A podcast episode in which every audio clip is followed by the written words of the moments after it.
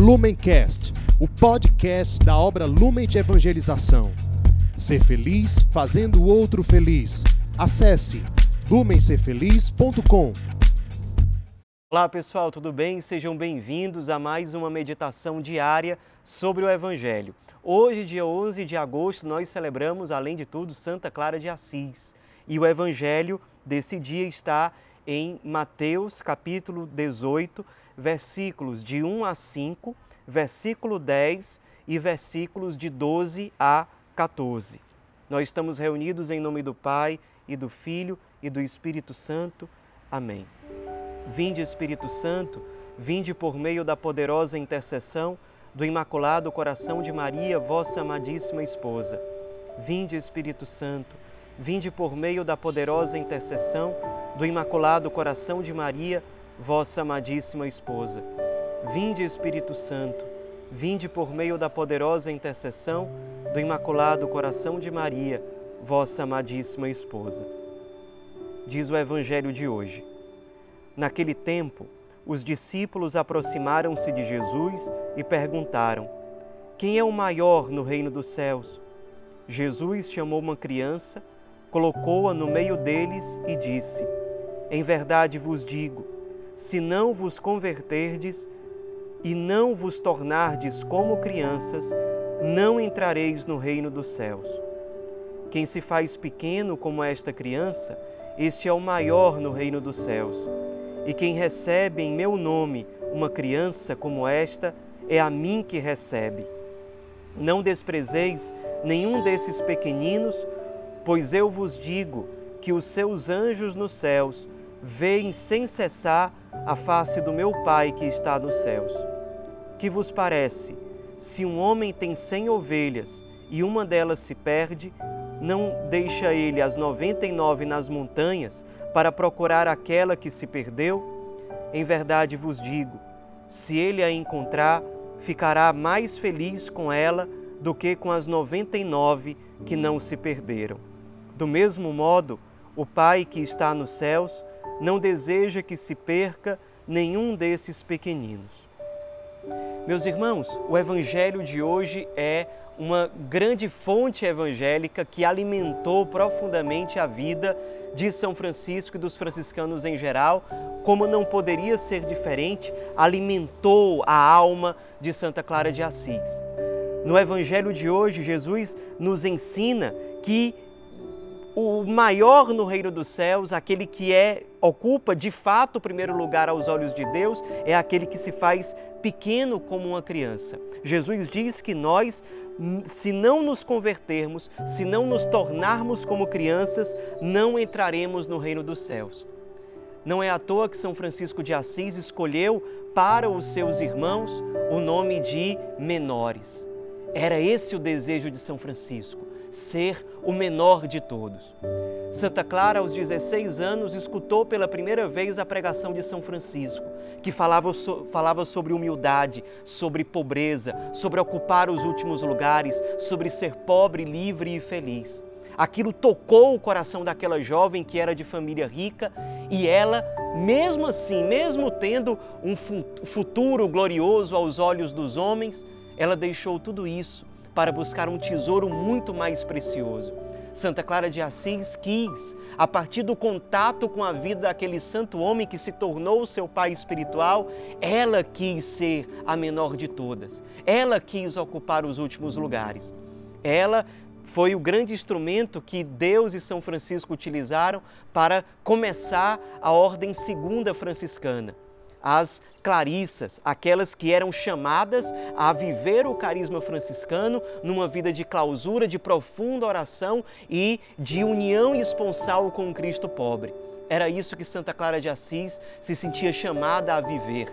E vivendo essa espiritualidade da pequenez e da pobreza, ela, que era a abadesa daquele mosteiro, a superiora geral, fazia questão de muitas vezes ser ela, aquela que cuidava dos doentes que visitavam as irmãs, aquela que lavava os pés das outras irmãs, mesmo sendo a superiora geral é aquela que, na sua pequenez, na sua pobreza, no seu consumir-se, nos ensina o que é verdadeiramente o tesouro mais precioso. Santa Clara de Assis nos motiva a não querermos as grandezas desse mundo. A Bíblia, em tantas passagens, nos ensina que o coração de Deus, o olhar de Deus se volta, é seduzido pelos pequenos, pelos humildes. A gente poderia, poderia dizer: o coração de Deus se derrete diante dos pequeninos. Os pequeninos não são aqueles que são afetados, que ficam dizendo simplesmente da boca para fora que são os piores, que são os menores, não. São aqueles que sinceramente reconhecem a sua pequenez, a sua miséria e se lançam nos braços de Deus, se fazem verdadeiramente crianças, pequeninos. Com esses, o próprio Jesus se identifica, como ele diz aqui, quem recebe uma dessas crianças é a mim que recebe. Jesus ensina no, no Evangelho deste dia e que nós celebramos Santa Clara de Assis. E nos ensina a não, não desprezar nenhum desses pequeninos, porque os anjos deles velam por eles junto de Deus. Todas as vezes que nós violamos ou escandalizamos uma criança, nós atentamos diretamente contra o coração de Deus. Isso não passa despercebido.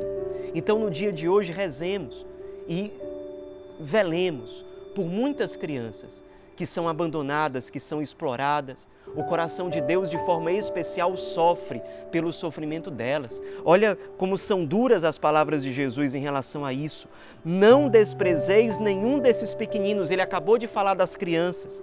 Pois eu vos digo que os seus anjos nos céus veem sem cessar a face do meu Pai que está nos céus, para dizer, nada disso passa despercebido. Não deixemos que um coração de uma criança seja é, denegrido, não deixemos que o coração de uma criança perca a sua pureza, perca é, a, a, a sua simplicidade, a sua ingenuidade diante de Deus. Zelemos para que essas crianças possam crescer de forma sadia, madura aos olhos de Deus. O evangelho de hoje continua Jesus falando sobre o homem que tem cem ovelhas e perde uma delas. Diz que ele deixa as 99 sobre as montanhas e desce para ir atrás daquela única ovelha. Há vários modos de nós interpretarmos essa passagem bíblica.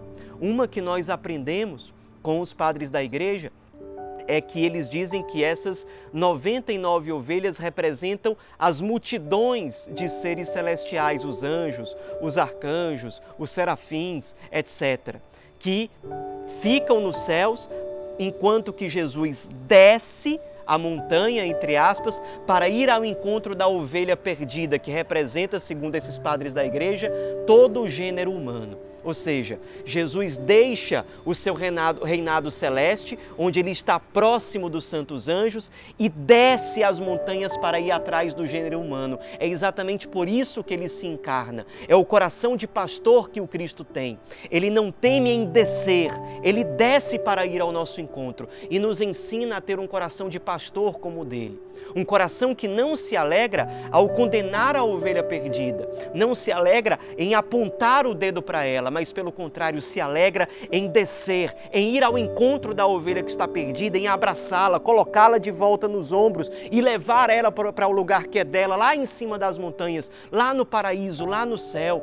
Um pastor que não tem receio de se ferir no meio do caminho, de da fome que ele vai sentir, da sede que ele vai sentir, das perseguições que ele vai sofrer, para ir ao encontro daquela ovelha perdida.